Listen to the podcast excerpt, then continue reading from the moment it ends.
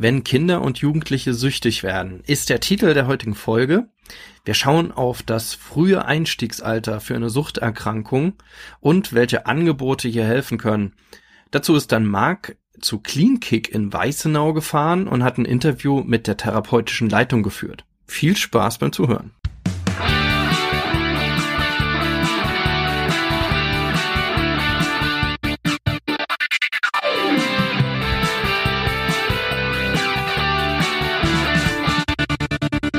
Ja, herzlich willkommen bei Freiheit ohne Druck. Ähm, ich bin Dirk und bei mir ist wie immer der Marc. Ja, wir haben das letzte Mal über Angehörige gesprochen. Ich hatte ja ein Interview gemacht mit einer Mutter, die ja als Angehörige betroffen ist, weil ihr Sohn relativ früh auch schon suchtkrank wurde. Und darauf haben wir dann gesagt, na ja, äh, wie sieht's denn überhaupt aus in Deutschland, äh, wenn Kinder und Jugendliche denn suchtkrank sind oder werden oder generell einfach äh, auch illegale Substanzen in problematischen Umfang oder auch legale Substanzen in problematischen Umfang äh, konsumieren. Äh, was gibt's denn da an Hilfemöglichkeiten? Und ja, ähm, Marc, wie ähm, wie ist das Thema noch bei dir irgendwie? Ja präsent. Ja, also auch nochmal vielleicht kurz zur, zur letzten, zur letzten Folge. Ähm, ich war wirklich berührt, muss ich ehrlich sagen, so weil ähm, ich habe diese, die, auch diese Selbsthilfegruppenarbeit auch mit Angehörigen ähm, echt auch so gerne gemacht, weil ich gemerkt habe, so dass da ein unglaublicher Bedarf ist und als ich das letztes Mal so gehört habe, so wie wie offen und und wie klar sie da auch diese Situation geschildert hat, ähm, ja, es hat mich irgendwie echt abgeholt. Hab allerdings auch irgendwie äh, die Situation ihres Sohnes verstanden. Also hab ich war ich war selber natürlich jetzt nicht in dem in dem Alter äh, wie wie ihr Sohn, glaube ich. Ähm, aber ich habe durchaus Parallelen gesehen und habe mich dann schon mhm. auch gefragt, ähm, oder, oder ich habe mich das all die Jahre schon schon auch als als Sozialarbeiter gefragt, ähm, was braucht's da eigentlich? Was wie, wie ist es eigentlich, wenn wenn Kinder oder Jugendliche suchtkrank werden? So das ähm, ja, ich finde, man blendet das oft, also ich selber habe das oftmals auch ausgeblendet. Selbst in der Selbsthilfegruppenarbeit haben wir gesagt, okay, ab 18 können die da irgendwie hierher kommen, sonst haben wir hier die Kiddies. Ja, ja.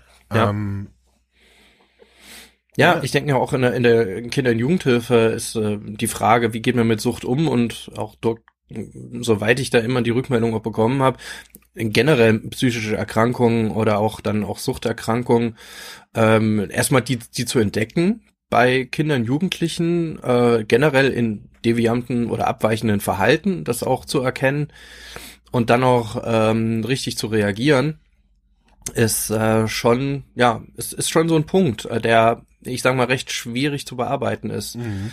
In den unterschiedlichen Institutionen, wo es dann einfach auffällt, also sei es in der Schule, sei es in der Familie oder im außerschulischen Bereich, in den Vereinen, ähm, und äh, oder ich sag mal, wenn man in der Peer Group, in, in, also in, im Freundeskreis, wenn man da jemanden hat, äh, der oder die problematisch konsumiert, wie spricht man das dann halt an als selber als Jugendlicher? Genau. Wie, wie helfe ich denn jemanden anderen? Mhm. Also ich finde, das ist schon ein äh, riesenspannender Bereich. Äh, und ähm, darum schauen wir uns das in der heutigen Folge nochmal stärker an. Ähm, dazu habe ich auch noch ein paar, paar, Zahlen mal mitgebracht, um das, diese Dimension äh, auch noch mal klar zu kriegen. Und zwar aus unseren Nitro-Beratungsstellen in äh, Speyer und Germersheim, der unserem letzten Jahresbericht äh, der Zahlen von 2017 enthält, ähm, haben wir äh, bei allen Klientinnen und Klienten, die dort betreut wurden oder beraten wurden, äh, da wurde auch das Einstiegsalter in den Suchtmittelkonsum, also in den, ja, also da gehört auch Alkohol dazu, aber ähm, grundlegend natürlich auch alle anderen, auch die illegalen Drogen. Und ähm, da wurde auch das Einstiegsalter halt abgefragt und ähm, man muss halt sagen, bei äh, 32,6 Prozent ähm, war das Einstiegsalter 14 oder jünger, also rund ein Drittel beginnt mit einem problematischen Suchtmittelkonsum oder grundsätzlich auch mit dem Suchtmittelkonsum äh, unter 14 Jahre, dann die weiteren Jahre von 15 bis 17 Jahre, das sind rund 43 Prozent. Also man kann fast sagen, ähm, von äh, unter 14, ja, äh, da geht's halt, also wird immer gesagt, dass der, ähm, der legale Konsum, wenn er problematisch, problematischer am Ende wird. Also man sieht das immer dann in der Therapie und fragt dann, ja, wann haben, hast, hast du denn angefangen? Mhm. Und dann ähm, werden da auch Zahlen äh, zu einem großen Teil aufgerufen, die bei acht, neun, zehn Jahren liegen, also rel relativ früh, äh, die dann Alkohol trinken oder mhm. Tabak konsumieren. Also mhm. das heißt, es sind Grundschulkinder, die rauchen, ja, in welchem, also in kleinen Umfang wahrscheinlich, aber dann trotzdem Zugang zu Alkohol, Tabak oder sonst was haben. Okay. Und ähm, und dann ähm, ist der illegale Konsum, der beginnt dann mit, ja, mit 13, 14, 14, 15 Jahren. Meistens Cannabis und das ist auch in der Nitro so, in den Nitro-Beratungsstellen, da haben wir ähm, fast 50 Prozent aller äh, Klienten, die dort beraten werden, äh, konsumieren äh, Cannabis. Mhm. Dann ein Drittel ungefähr Alkohol. Also wir können sagen, äh, Cannabis, Alkohol, das ergibt dann zusammen schon 80 Prozent. Mhm. Und der Rest sind dann andere Substanzen. Und so ist es dann auch mit dem Einstiegsalter. Also wenn man diese Zahlen zusammenzieht, bis 17 Jahre äh, sind es ungefähr 75 Prozent aller Klienten fangen unter 17 Jahren mit einem Suchtmittelkonsum an, problematisch.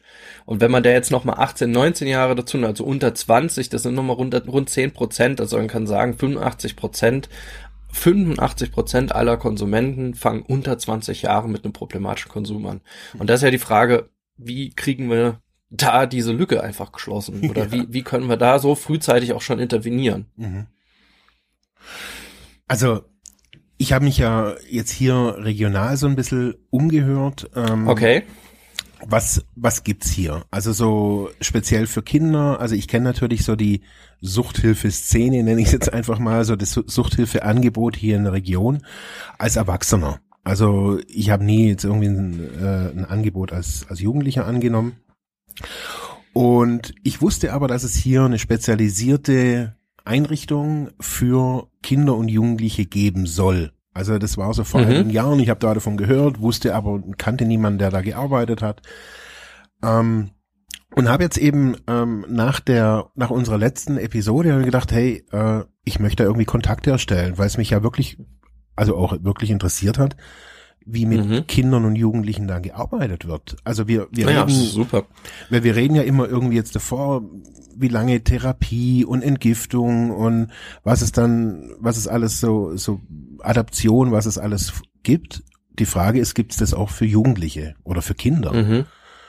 Ähm, ich bin hier dann in die regionale Psychiatrie, in das Zentrum für Psychiatrie Weißenau.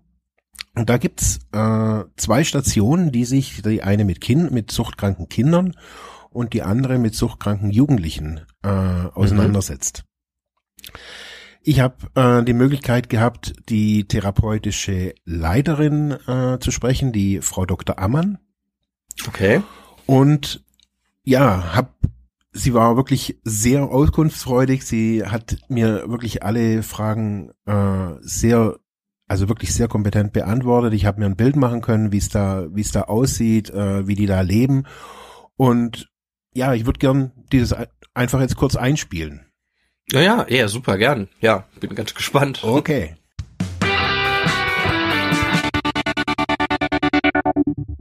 Ja, ich bin hier bei CleanKick im Zentrum für Psychiatrie Weißenau mit der Frau Dr. Ammann. Frau Ammann, Sie sind hier die therapeutische Leitung, die Fachbereichsleitung. Ähm, um was dreht sich hier auf dieser Station? Hier sind viele Jugendliche, Kinder, äh, Sucht, um was dreht sich hier genau? Zunächst einmal, wir sind zwei Stationen. Wir haben ein Angebot für suchtkranke Kinder und Jugendliche im Alter von 12 bis 15 Jahren. Manchmal hatten wir auch schon unter 12-Jährige mit 11. Manchmal ähm, haben wir auch schon 16-Jährige behalten, bevor wir sie auf die andere Station weitergeschickt haben. Aber so der Schwerpunkt ist bei 12 bis 15. Und es ist auch so ein bisschen unser Alleinstellungsmerkmal hier ähm, in, ich würde mal sagen, in Süddeutschland, dass wir eine spezialisierte Station für die ganz Jungen haben.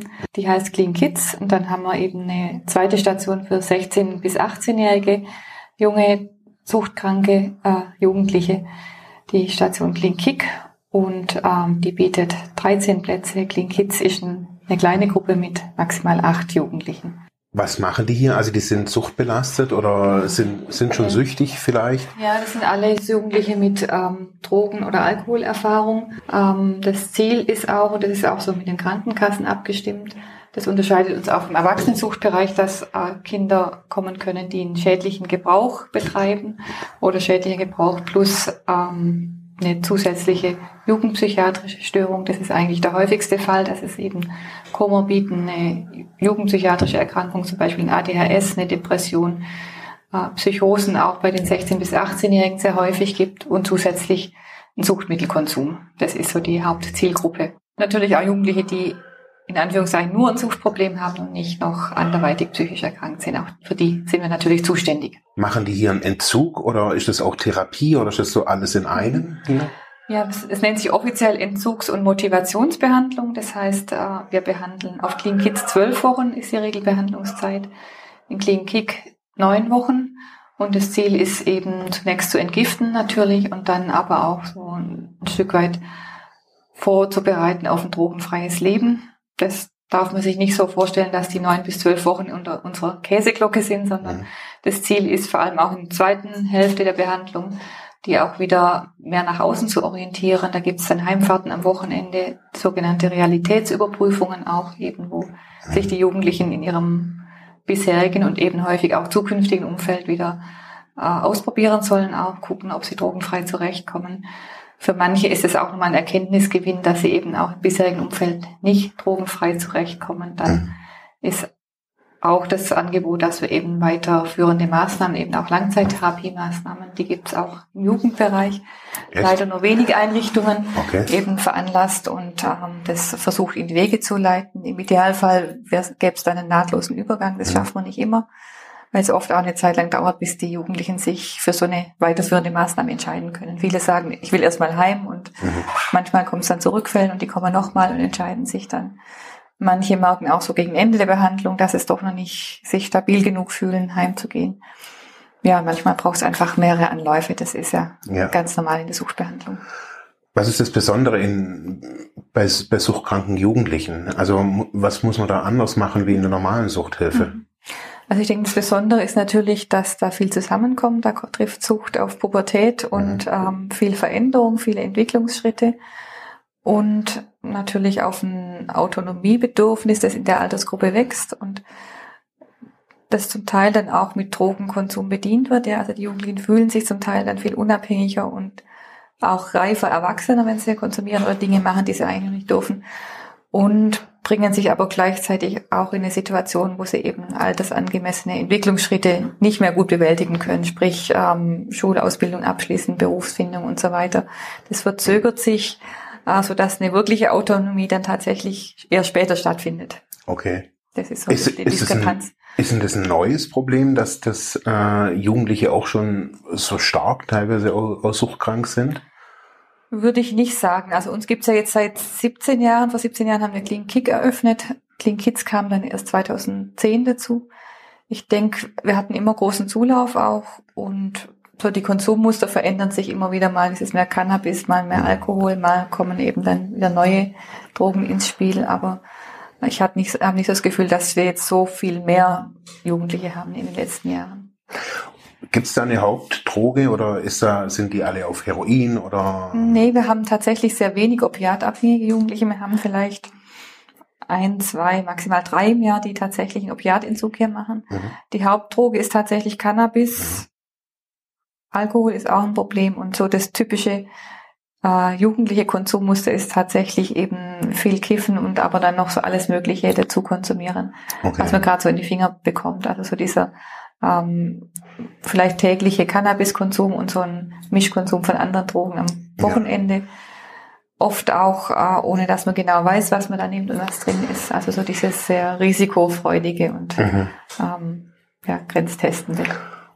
Und sind die Jugendlichen, also sind die aus schon suchtbelasteten Familien oder ist es auch querbeet? Also so. Ein sehr, sehr großer Teil ist tatsächlich aus suchtbelasteten Familien. Mhm. Wir haben mal in einer Studie am Anfang festgestellt, dass mehr als 50 Prozent unserer Jugendlichen mindestens einen Elternteil haben, der entweder suchtbelastet oder anderweitig psychisch erkrankt ist. Also andere psychische Erkrankungen in der Familie spielen auch eine große Rolle. Okay. Das heißt, also die ähm, schauen die sich dann schon in, in, in jungen Jahren Bewältigungsmuster ab oder be also Bewältigungsstrategien ab? Kann man so, schon sagen, Kann ja. Man das also so die sagen? bekommen viel von zu Hause mit, vielleicht auch eben eher den unkritischen Umgang mit Suchtmitteln. Ja. Mhm. ja. Wenn ich das von klein auf mitbekomme, dass ähm, Mama trinkt, wenn es ihr schlecht geht, oder Papa ähm, sich einen Joint reinzieht, um runterzukommen nach der Arbeit, vielleicht wenn er arbeiten geht, Mhm. dann ist es natürlich was, was für mich auch selbstverständlicher wird, als äh, wenn das was Verbotenes oder eher ähm, Ja. hochschwelligeres ist Ja, klar. in der Familie. Ist und dann da- sind diese Kinder, Entschuldigung, Ja. oft natürlich auch ähm, sehr überfordert. Also gerade Kinder suchtkranker Eltern haben ja oft ein hohes, eine hohe Verantwortungsübernahme, die nicht altersangemessen ist in der Familie und sind damit dann auch wieder überfordert, kommen Mhm. eben in, in Rollenumkehrkonflikte auch, in Mhm. Loyalitätskonflikte und so weiter, äh, was eine extreme emotionale, psychische Belastung ist für ein Kind, Mhm. für einen Jugendlichen, was dann auch wieder dazu führt, dass die besonders belastet sind und besonders gefährdet dann natürlich das mit selber mit Suchtmittelkonsum zu bewältigen. Hui. Hilft es dann, also wie sieht es dann bei jemandem aus, der, also da ist eine Familie, die, die sind vielleicht beide suchtkrank, haben ein Kind, Ja. ähm, werden aber dann abstinent oder clean. Mhm. Äh, leben auch clean. Äh, wie ist es da? Also schauen sich die das auch schon ab oder ist es da auch schon?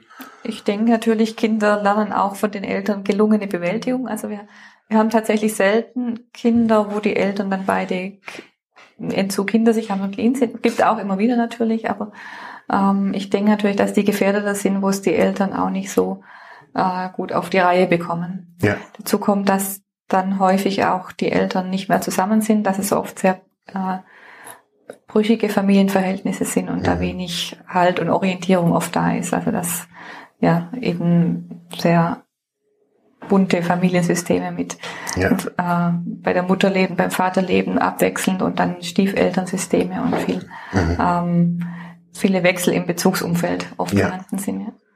Und das natürlich schon in jungen Jahren. ja, genau. Ähm, wie kommen die Jugendlichen denn hierher? Also ist es die Schule oder die Jugendhilfe? Wer, wie schlagen die hier auf? Oder wie Mhm. merkt ein 12- oder ein 14-Jähriger, hey, ich, ich muss hierher? Also die Familien erfahren von uns zum Teil über Jugendamt. Manche Jugendliche sind auch schon in Jugendhilfeeinrichtungen, kommen Mhm. von dort. Manche kommen über Drogenberatungsstellen, über Schulen, Erziehungsberatungsstellen. Ähm, ja, alle im Netzwerk tätigen, im Prinzip Schulsozialarbeiter Ja. kennen uns zum Teil auch. Mhm.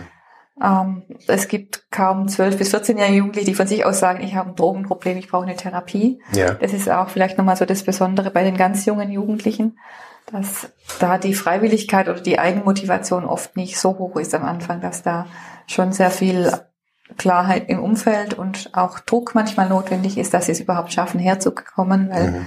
kein 13-, 14-Jähriger würde von sich sagen, ich brauche jetzt eine Therapie, ich bin suchtkrank. Ja, das Ja. fällt denen oft schwer, das zu erkennen. Und ich denke auch, ähm, wenn wir uns zurückerinnern, ich glaube, mir wäre es auch schwer gefallen, mit 14 so lange von zu Hause wegzugehen Klar. und ähm, sowas Schwieriges auch zu machen, sowas Herausforderndes. Wie Trotzdem denke ich, ähm, ist es gut, dass da oft dann, also wenn die Erwachsenen an einem Strang ziehen, wenn zum Beispiel Jugendamt und Eltern sich dann ähm, klar hinstellen auch und sagen, wir möchten, dass du das machst und auch nicht gleich einknicken, wenn das Kind am nächsten Tag anruft, ich möchte wieder heim. mhm. Das steht und fällt dann tatsächlich oft auch mit dem, wie die Eltern damit umgehen dann auch. Ehrlich? Ja. Ja, ja. Haben die Eltern da schon so viel Einfluss noch? Oder überhaupt Einfluss? Ja, ich denke, es fängt ja damit an, dass äh, ob ein Elternteil dann gleich ins Auto steigt und abholt oder Ja, sagt, ich okay. erwarte von dir, dass du jetzt zumindest mal ähm, eine Woche ausprobierst oder Mhm. so. Unsere Jugendliche kommen ja von sehr weit weg. Wir haben ein sehr großes Einzugsgebiet und es sind tatsächlich wenige, die jetzt unmittelbar hier aus der Region kommen. Gibt es Mhm. auch immer wieder. Von daher ist die Schwelle dann einfach wegzulaufen oder so. Das Ja. ist natürlich etwas höher. Klar. Ja. Wie lange bleiben denn die Leute? Also schaffen die das komplett durch oder wie, wie viele Anläufe brauchen die? Ist es Nee, es schaffen nicht alle komplett durch. Also es gibt schon Unterbrechungen, die Mhm. gehen zum Teil von unserer Seite aus, wenn die Jugendlichen sich nicht an unser Regelwerk halten, mhm. wiederholt nicht dran halten.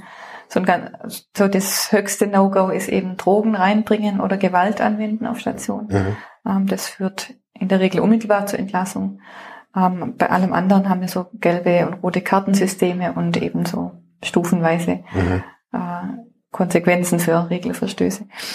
Manche Jugendliche brechen auch selber ab, ja, weil sie es nicht mehr aushalten. Es ist auch nicht so, dass wir dann zu den Eltern sagen, ihr dürft den auf keinen Fall abholen. Im Gegenteil, aber wir merken, das geht hier gar nicht, er oder sie kann sich gar nicht darauf einlassen, dann mhm.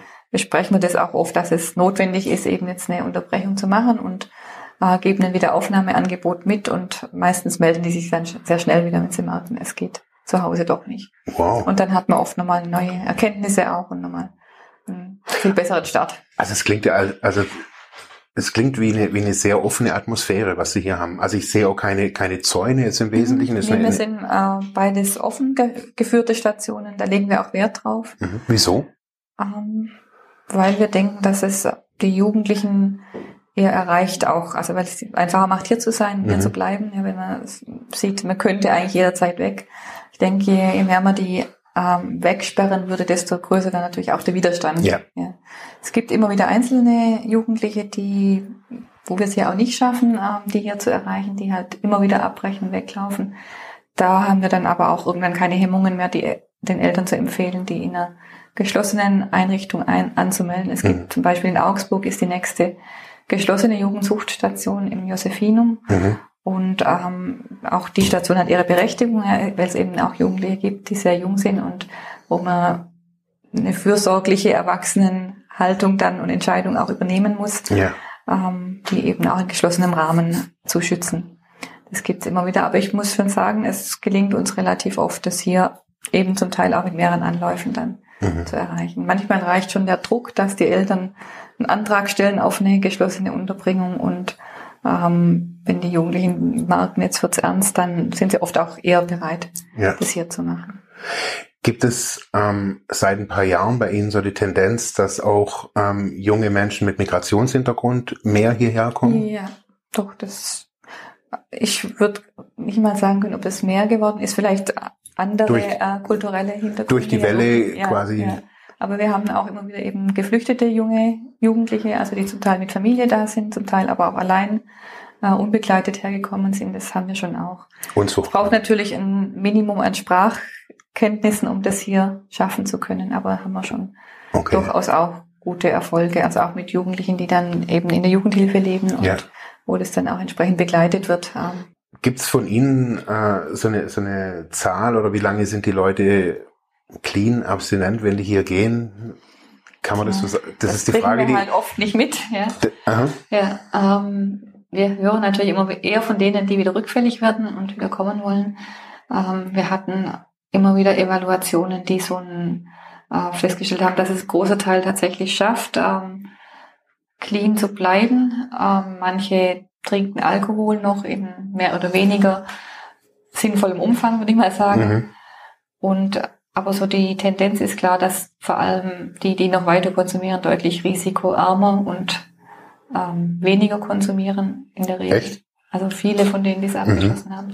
Und was auch ähm, sich gezeigt hat, war eben eine deutlich bessere psychosoziale Integration, eben wieder mehr Schulbesuch oder Ausbildungsbeginn. Also so eine, mhm. ähm, das, was in dem Alter eben an Weichenstellung notwendig ja. ist, ähm, wird wieder besser bewältigt auch. Wie kriegen die denn, vielleicht so als, als letzte Frage, wie kriegen die denn so denn das, was sie in der Drogenzeit emotional nicht leben konnten, mhm. wie kriegen die das nachgeholt, kompensiert?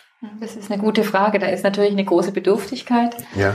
Ähm, und das schwankt gerade in der Altersgruppe zwischen 12 und 16 natürlich extrem, so diese Bedürftigkeit ähm, zulassen zu ja. können und aber auch zu zeigen, ich bin ja eigentlich schon groß und viel weiter. Mhm. Äh, wir erleben das hier auch in diesem kleineren Rahmen, ja, dort dass nur acht Jugendliche sind, ähm, schon als sehr wichtigen Baustein der Therapie, einfach die Bezugspersonenarbeit auch, dass es feste Ansprechpartner gibt. Jeder Jugendliche hat einen äh, zuständigen Therapeut, Therapeutin und aber auch zwei Bezugspersonen aus dem Pflegeerziehungsdienst, die eben im Alltag mehr präsent sind. Mhm. Und das ist schon sehr wichtig, dass man da eben Beziehungsangebote macht, dass ja. die Jugendlichen auch ermutigt werden, auch ihre kindlichen Seiten nochmal auszuleben, ihre Bedürftigkeit zu mhm. zeigen.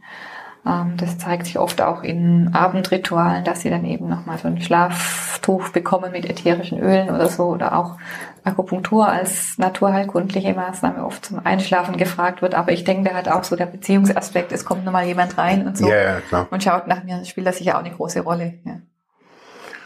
Es wow. gelingt natürlich auch nicht immer. Es gibt viele Jugendliche, die eben ähm, durch ihre Vorerfahrungen ein sehr unsicheres Bindungsverhalten haben, die sich mhm. auch nicht gut auf Beziehungen einlassen können, die Beziehungen auch immer wieder in Frage stellen. Mhm. Da gibt es natürlich auch unschöne Szenen und Abbrüche und ähm, Auseinandersetzungen, auch das gehört dazu. Ist Klar. nicht immer einfach. Können Eltern, wenn sie jetzt diesen Podcast hören, können die sich direkt äh, hierher wenden, wenn die Fragen haben? Ja, die können gerne auch unsere Homepage anschauen. Unter ZFP Weisenau sind wir ZFP Südwürttemberg zu finden. Mhm. Die Eltern können sich auch direkt hierher wenden, äh, per E-Mail oder eben im Sekretariat anrufen mhm. und Fragen stellen. Super. Wir haben eine relativ niedrige Schwelle, Jugendliche aufzunehmen. Es gibt das Angebot, äh, zu einem ambulanten Vorgespräch zu kommen. Da wird, wir haben eine Ärztin, die die Vorgespräche macht und mhm. die Jugendlichen kennenlernt. Da kann man auch die Station besichtigen und sie informieren, wenn das gewünscht und notwendig ist für die Entscheidungsfindung. Mhm. Man kann sich aber auch einfach auf die Warteliste setzen lassen. Für die 18-Jährigen, weil wir 18-Jährige nur eben begrenzt behandeln dürfen, mhm. die müssten eigentlich ja schon im Erwachsenenbereich, wir dürfen aber gerade noch so, äh, da machen wir aber das Vorgespräch zur Pflicht, weil wir einfach auch mit ja. denen dann nochmal abstimmen müssen, dass die bereit sind, sich auf diese jugendspezifischen Regeln und so weiter einzulassen. Mhm wenn die jetzt, das wäre jetzt vielleicht auch nochmal so eine mhm. Frage, äh, wenn die jetzt gerade an so einer Schwelle sind, 17, ja, 18, ja. 19, kann das sein, dass sie dann also erst hier sind und dann später in einer anderen Station vielleicht weiter behandelt werden? Also 19-Jährige dürfen wir schon gar nicht mehr aufnehmen. Ah, ja. Wir hatten mal die Zeit, wo das noch ging, aber inzwischen sind die Krankenkassen da so scharf geschaltet, dass die uns Echt? da Probleme machen würden. Ja. Okay. 18 geht in der Regel gerade noch. Mhm. Und ich denke, wenn wir eine Behandlung anfangen, dann versuchen wir die auch zu Ende zu bringen. Mhm. Es kann dann eher Thema sein, wenn dann quasi der junge Mensch dann bis zur Wiederaufnahme 19 wäre. Ja, dann müssen okay, wir, dann kommt also dann ist der Punkt eben, wo man die Überleitung dann ähm, machen muss, auch im ambulanten Bereich. Muss ich vielleicht auch noch erwähnen, wir haben auch eine Ambulanz, ähm, wo okay. Jugendliche ähm, zum einen zu den Vorgesprächen kommen können, zum anderen gibt es da auch die Möglichkeit für Jugendliche, die äh, aus der Region kommen, ambulant nachbetreut zu werden, auch im Rahmen von unserer Institutsambulanz. Und wir haben auch einzelne Jugendliche immer wieder, zum Beispiel auch aus Jugendhilfeeinrichtungen in der Umgebung, die nur ambulant kommen, also die noch so vor der stationären Schwelle sind und eben regelmäßig zu ambulanten Gesprächen kommen.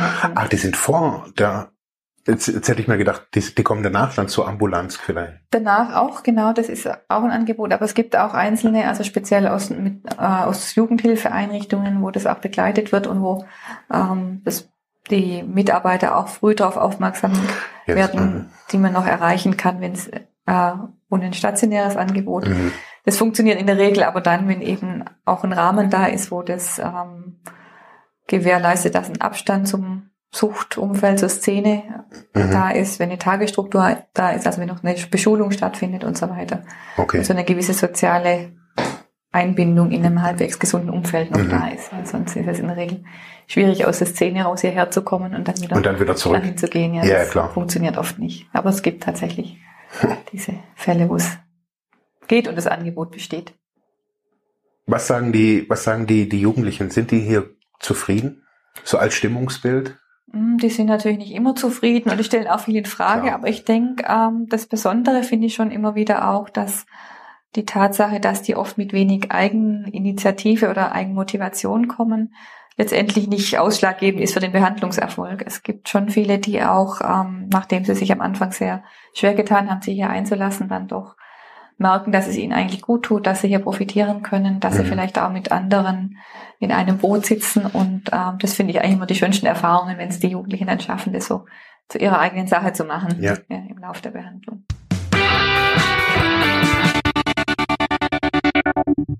Ja, super spannend. Ähm also es hört sich als Angebot wirklich ziemlich einzigartig an und äh, da hat ja auch die Frau Dr. Amann darauf hingewiesen, dass dass diese Angebote ja recht selten sind äh, in Deutschland und auch die Angebote, die die Folge an mögliche Folgeangebote, Reha-Angebote. Aber Marc, wie, wie ging's denn da? Also wie wie wie hast du dich da denn in der Einrichtung gefühlt selber, so wenn man da reinkommt? Ja, also es ähm also es gehört ja zur, zur, zur regionalen Psychiatrie und ähm, die Psychiatrie ist optisch, also wirklich sehr, sehr schön gelegen. Also es ist ein sehr viel Natur äh, in, innerhalb dieses, äh, dieses Areals.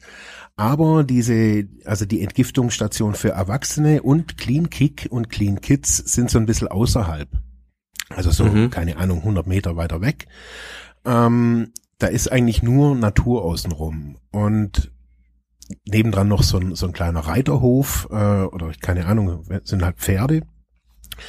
Und auf einmal, ja, sind da halt auf einmal ganz viele Jugendliche, also so in Anführungsstrichen viele, die sitzen, mhm. saßen da draußen und ich kam da mit dem Fahrrad an und die waren total hilfsbereit auch. Irgendwie, ja, wenn ich suche und äh, die dachten, ich suche äh, eine, eine Rehabilitantin und sei nee, ähm, ja, dann wir führen sie hier mal durch. Also die kannten mich nicht und äh, es war gleich ja eine offene Atmosphäre. Auch die Türen waren offen, es sind Bilder an der Wand.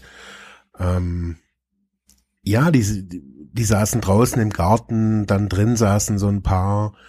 Ähm, einige liefen so durch die Gegend mit, keine Ahnung, ob das jetzt ein Betreuer war oder so irgendwas, das hat mit irgendeinem Erwachsenen, die dann irgendwas geklärt haben.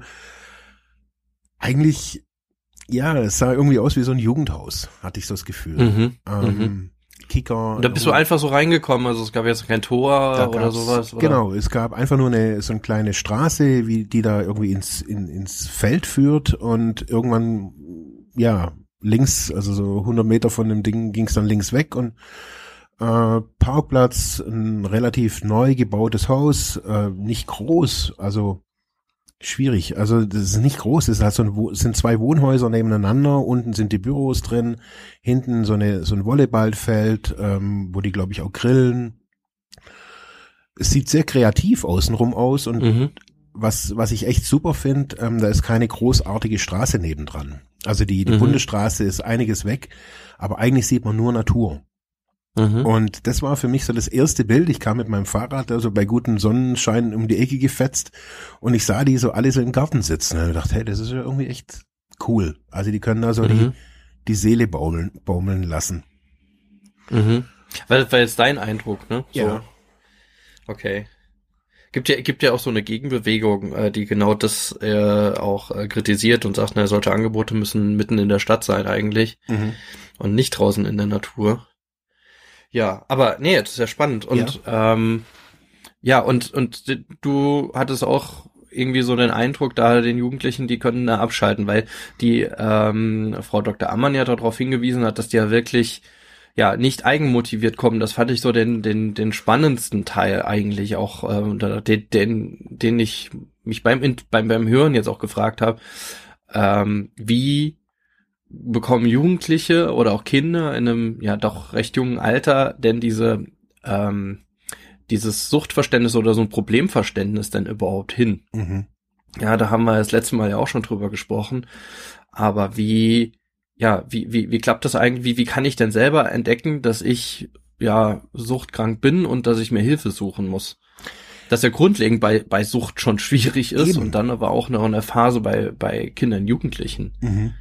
Also ich meine, sie, sie sagt es ja auch so, dass, dass so dieser besondere Umstand des Alters oder auch so dieser, dieser Entwicklungsstand da natürlich überall irgendwie auch mit reinspielt. Also ähm, da, dass sie, also wo sie gesagt haben, dass sie da auch abends so, so ein Schlaftuch kriegen mit den ätherischen Ölen und ja. Äh, also da ist ja zum einen sind die total verwirrt und zum anderen sind sie aber auch sehr bedürftig. Und mhm. ich glaube, in so einer Phase von Unsicherheit, also da irgendwie zu sagen, hey, was hast du denn für ein Problem? Oder ähm, ich glaube, die, ich weiß nicht, also ich glaube, es ist extrem schwierig, da die Leute irgendwie dazu zu, zu bringen, dass sie verstehen, dass es wirklich ein Problem ist. Ja, ja, ja. Nee, das hat doch viel mit Zwang zu tun, einfach. Also, ja. das, so hat sie auch geschildert, also, dass man da als Eltern und als, ja, ganz viele Institutionen ja eingebunden sind, also sowohl Jugendamt als auch, äh, also ich Schule, Schulsozialarbeiter, also unterschiedliche Multiplikatoren Mhm. und ähm, dass dann quasi die Erwachsenen Seit an Seit stehen müssen, damit der oder die Jugendliche dann auch schön dort bleibt Ja. und da erstmal dahin gebracht wird. Ähm, also das hat ja grundlegend erstmal was mit Zwang zu tun, aber dann halt diese diese Öffnung, also dass die Einrichtung es schafft, dann auch ähm, von diesem die, ja dieser Zwangssituation hin zu äh, ja einer hilfreichen Situation für den Einzelnen Mhm. zu kommen. Also das ist das ist spannend. Also ich hatte da gleich die Assoziation auch ähm, in äh, die Erwachsenen-Reha, ähm, wobei das ist ja Entgiftung und Motivationsphase, sowas habe ich, Genau. äh, hat ich, gesagt. Mhm. Ne? Also so so eine Art Reha-Light. Ja. ähm, aber ähm, auch in der generell in der Reha muss man immer davon oder ge ge- gehen wir ja auch davon aus, dass dass man ähm, an der Einstiegsmotivation oder der äh, der Ausstiegsmotivation so Mhm. ähm, und auch diesem Problemverständnis halt arbeiten muss oder dass der der oder die Rehabilitantin äh, auch bereit sein muss, ähm, diese Therapie anzunehmen und alles, was damit auch zusammenhängt, auch an, an Schwierigkeiten. Mhm. Ich glaube, dass es, also so wie ich das auch verstanden habe, so dass es da wirklich wichtig ist, diese, äh, diese interdisziplinäre Arbeit und aber auch über die Institutionsgrenzen hinweg irgendwie äh, zusammenzuarbeiten. Also sprich, Mhm. dass die Jugendhilfe äh, mit den Einrichtungen arbeitet und aber auch, und das habe ich auch bei der ähm, bei der vorigen Episode bei der bei der Beate ebenso gehört, dass die Eltern mit eingebunden werden Mhm. ähm, sagt sie auch nochmal, dass es ja wesentlich auch für, für den Behandlungserfolg wichtig ist, wenn alle an einer, an einem äh, Strang ziehen. Ja, ja. Ja, ja. Was, Und was ich ja. auch nochmal irgendwie so spannend fand, irgendwie jetzt auch, wa- was du da am Anfang nochmal gesagt hast, so dass, dass die Einstiegsdroge, also A, das Einstiegsalter und aber auch die Einstiegsdrogen äh, fast immer die gleichen sind. Also mhm. da, das ist nicht irgendwie dieses neue Zeugs, wo man immer wieder auch so hört. Also, oh, das sind so irgendwie diese synthetischen Sachen, sondern die Einstiegsdrogen sind die Klassiker. ja, aber das liegt ja auch in der Verfügbarkeit. Mhm. Ähm, äh, es ist einfach einfach daran zu kommen. Also an, also, also trotz der Kriminalisierung auch äh, von Cannabis ähm, gibt es ja schon Bezugswege. Nur die Frage ist, was ist das für ein Zeug, dass man sich da irgendwie äh, dann besorgt Mhm. und dann auch auf illegaler Weise besorgt.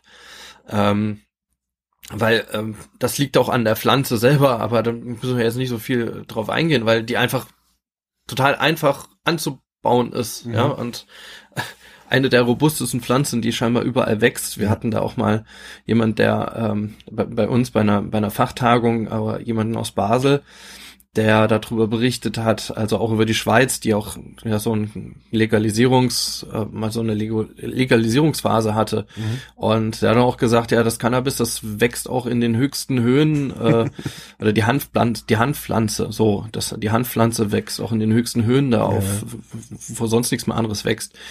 Ähm, also, und da müssen wir sehen, da- das ist für mich so mit eine Begründung, warum das dann einfach auch die Einstiegsdrogen Nummer eins sind. Mhm. Äh, Alkohol und Cannabis beziehungsweise Tabak. Ich meine, Tabak geht immer vor Cannabis oder, naja, Mhm. je nachdem, aber ein Großteil muss ja erstmal die Rauchbereitschaft haben. Mhm. Ähm, Stimmt, ja. Und ähm, da, da setzt dann auch schon so eine Art ja, Hemmschwelle herab. Also wenn ich vorher schon Tabak äh, rauche und dann äh, ist es ein leichtes, dann auch zu Cannabis überzusteigen. Mhm. Weil ich halt schon die Raucherfahrung habe. Ja, ja, ja. Ja, wobei auch, also einige, man kann es ja auf unterschiedliche Weise konsumieren. Das ist, muss es denn jetzt auch nicht sein, ja. Ja, ähm, genau, aber ja, diese, diese Einstiegsdrogen, das sehen wir auch, oder generell auch die Drogen an sich, die auch die illegalen oder auch die legalen Sachen, die konsumiert werden, äh, sind zum Großteil diejenigen, die über die Jahre halt dann auch, auch kennt Mhm. und die dann einfach auch natürlich problematisch sind in, dann noch in der Behandlung. Bei Cannabis kommt die Kriminalisierung noch dazu. Mhm.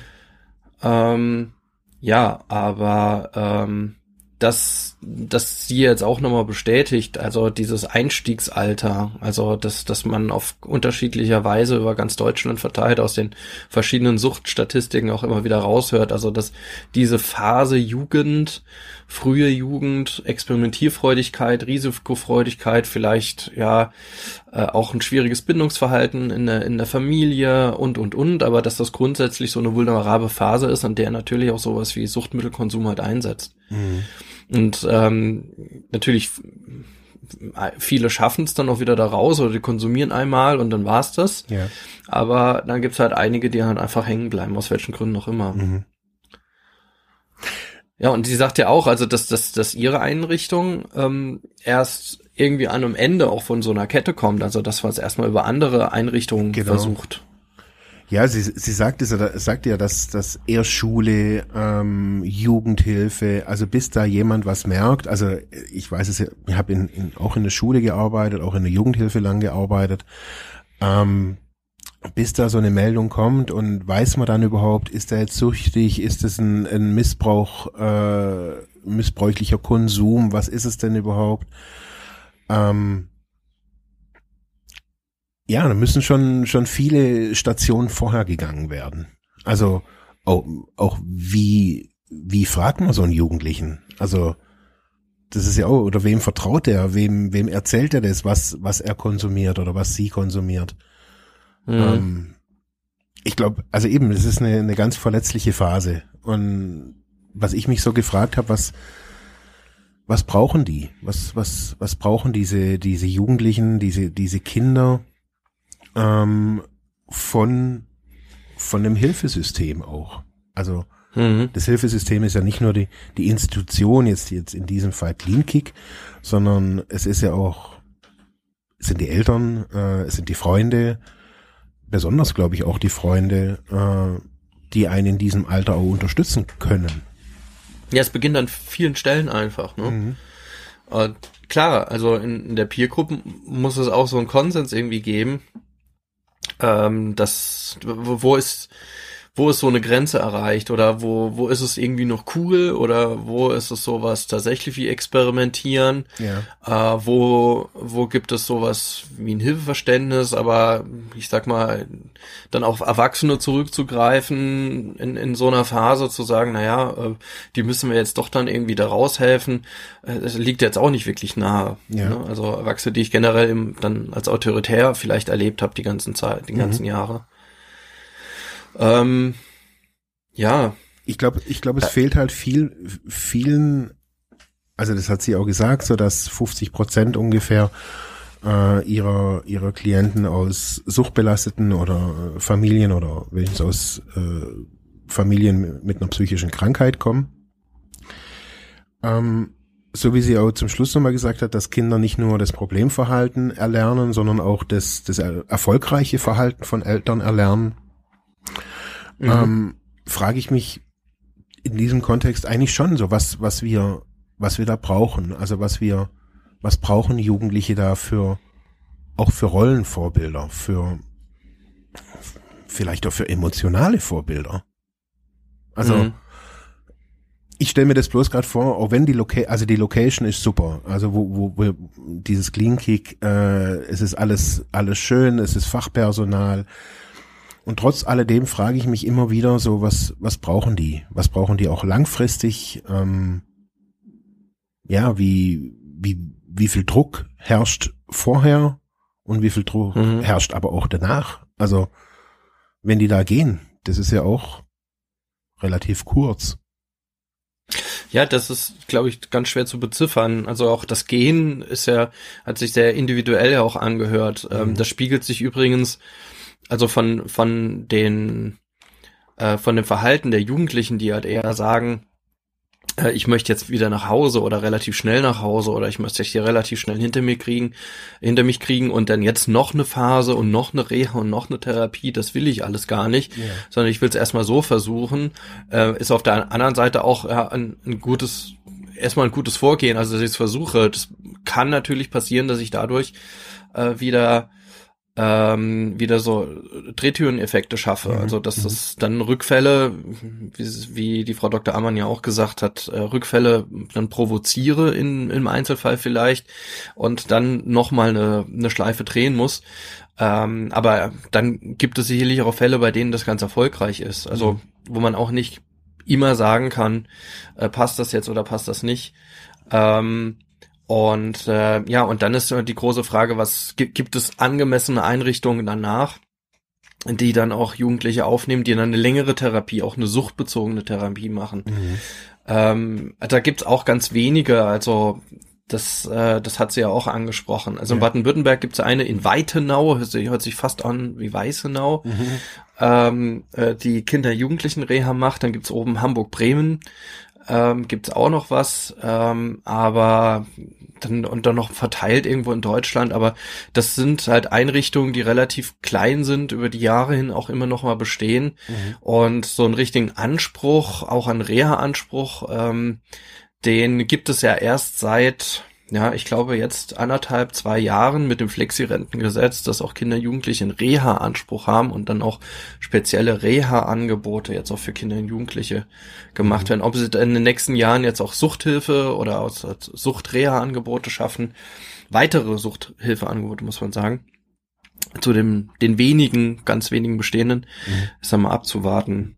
Man, Sie, Frau, Frau Dr. Ammann sagt ja, ähm, dass Sie auch diese, diese Institutsambulanz äh, hier anbieten, ähm, wo die schon bei problematischem Konsumverhalten äh, hingeschickt werden können. Also bevor Mhm. das quasi zu einer Reha-Maßnahme kommt. Also Ja, hört sich so ein bisschen Präve also nach Prävention an, aber nicht nur eine theoretische, sondern die werden da, glaube ich, schon in so einen äh, lockeren Prozess da oder mehr oder weniger lockeren Prozess eingebunden. Ja.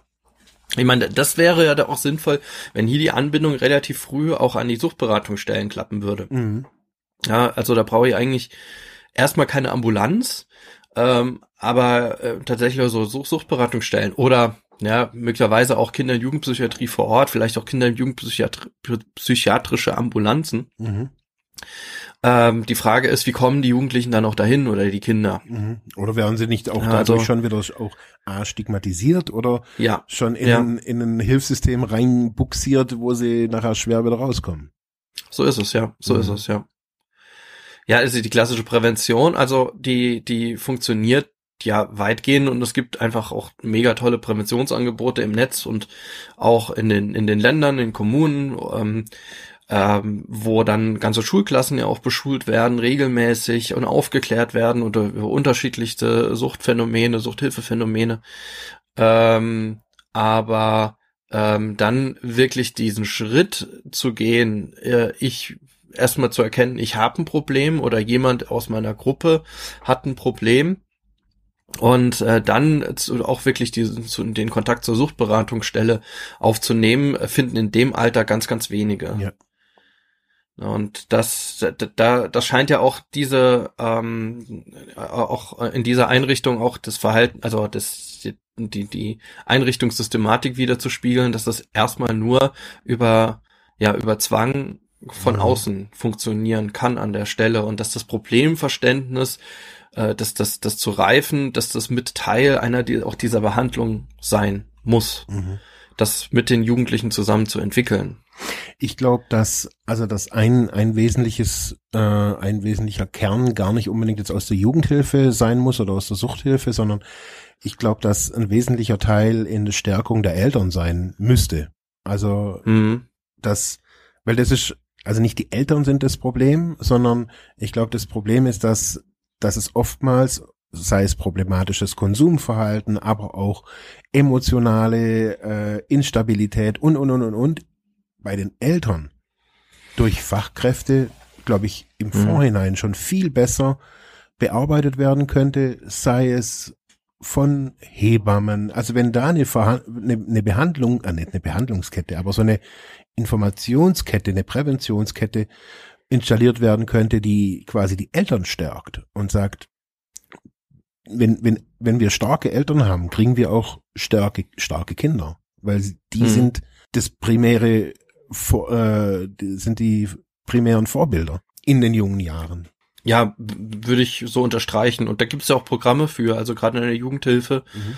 wird da ja viel gearbeitet. Äh, jetzt nicht nur suchtspezifisch, sondern grundsätzlich familienspezifisch in Familienberatungsstellen und, und, und. Also da, da, da gibt es schon so ein paar Programme ähm, die allerdings auch nicht flächendeckend ja vorhanden sind. Das mhm. muss man auch immer sagen. Teilweise weiß man es dann auch nicht. Also selbst wenn es in der Kommune irgendwie so ein Angebot gibt, dann muss ich auch, wenn ich in so einer Familie bin, auch erstmal wissen, dass das da ist und ich muss irgendwie draufgestoßen werden.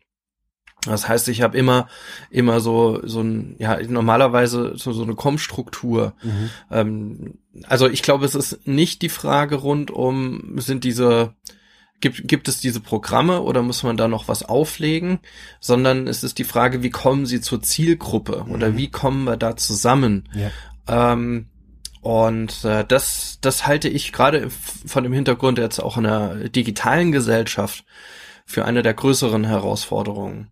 Und du hast eben jetzt Vorbilder angesprochen, aber Kindern und Jugendlichen.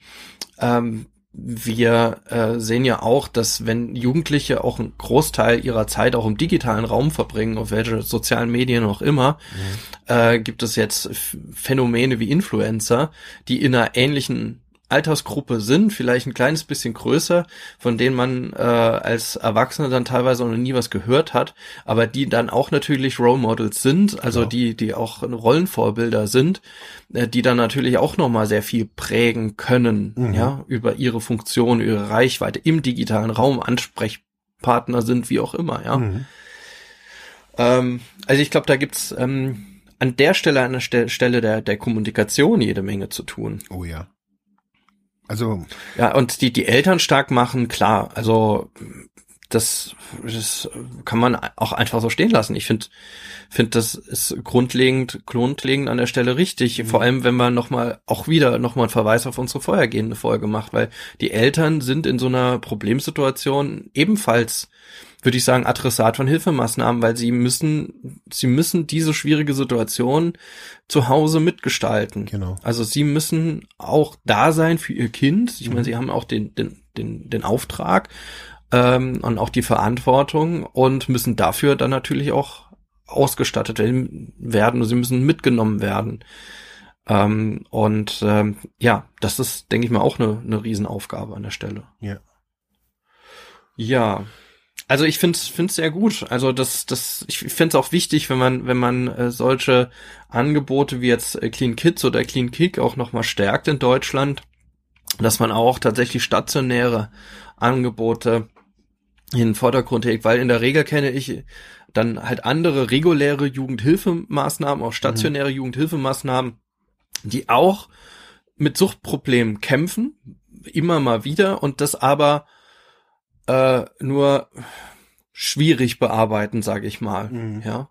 Also, dass das nicht adäquat in diesen Einrichtungen dann auch äh, behandelt werden kann, sondern als, hat. ich sag mal, ja, deviantes Verhalten, wie jedes andere auch, mhm. einfach bekämpft wird, beraten wird, ja, mhm. und äh, im Zweifelsfall die Jugendlichen dann auch aus der Einrichtung fliegen. Ja. Äh, und da glaube ich, gilt es auch einfach diesen, diesen, ähm, diesen System, ähm, diese Systemhürde zu überwinden zwischen Jugendhilfe äh, im SGB 8 auf dieser Seite und dann auch ja das Gesundheitssystem mhm. oder auch Reha-System. Ähm, das, da gibt es, glaube ich, noch nicht genug hinreichende Kooperationsmöglichkeiten. Mhm oder auch, äh, weil es einfach auch das Suchthilfesystem einfach so ein spezialisiertes System über die Jahre geworden ist. Ah, okay. Und nicht desto äh, nicht zuletzt, das hat auch die Frau Dr. Ammann angesprochen, das kann könnte ich auch so unterstreichen, ist es einfach wichtig, die äh, Jugendlichen dann wieder in das reguläre, auch in einen regulären Bildungsverlauf oder einen Bildungslebenslauf auch nochmal zu re zu integrieren, damit sie gerade an dieser wichtigen Hürde, Übergang Schule und Beruf. Mhm.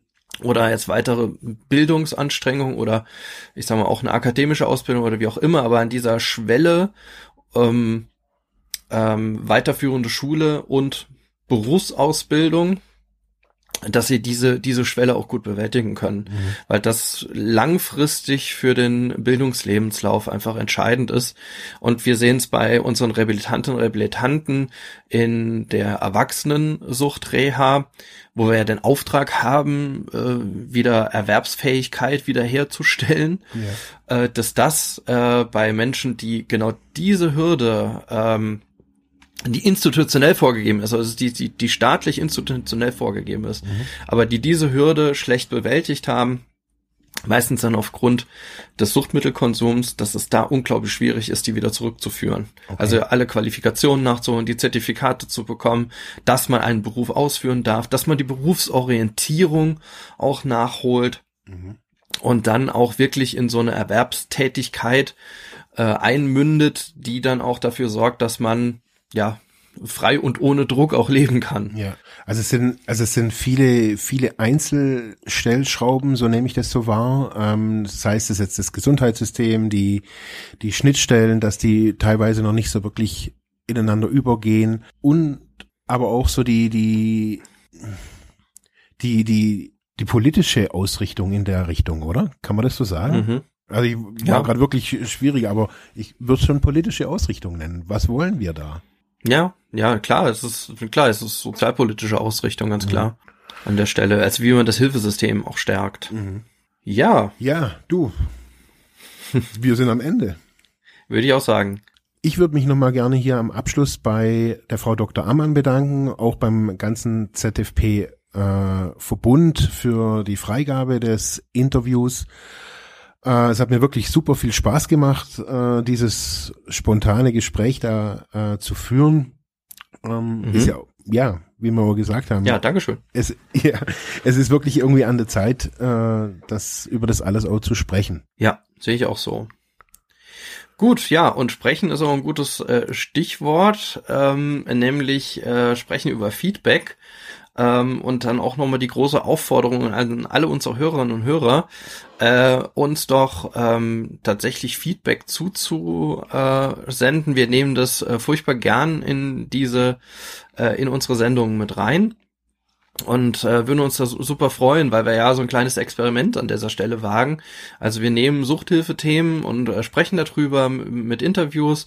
Äh, wir haben jetzt sehr lange Folgen dazwischen, wir haben ein kleines bisschen kürzere Folgen. Also für uns ist einfach wichtig für die weiteren äh, für die weiteren Folgen einfach zu wissen, wie, wie, wie machen wir weiter. Wie gefällt euch das äh, Angebot? Äh, schreibt uns einfach äh, entweder auf unserer Facebook-Seite, äh, die Freiheit ohne Druck heißt, und wo ihr auch diese Folgen auch findet, oder einfach äh, an die E-Mail-Adresse Freiheit ohne Druck at ludwigsmühle.de mit UE, also die Ludwigsmühle mit UE, also Freiheit ohne Druck at ludwigsmühle.de.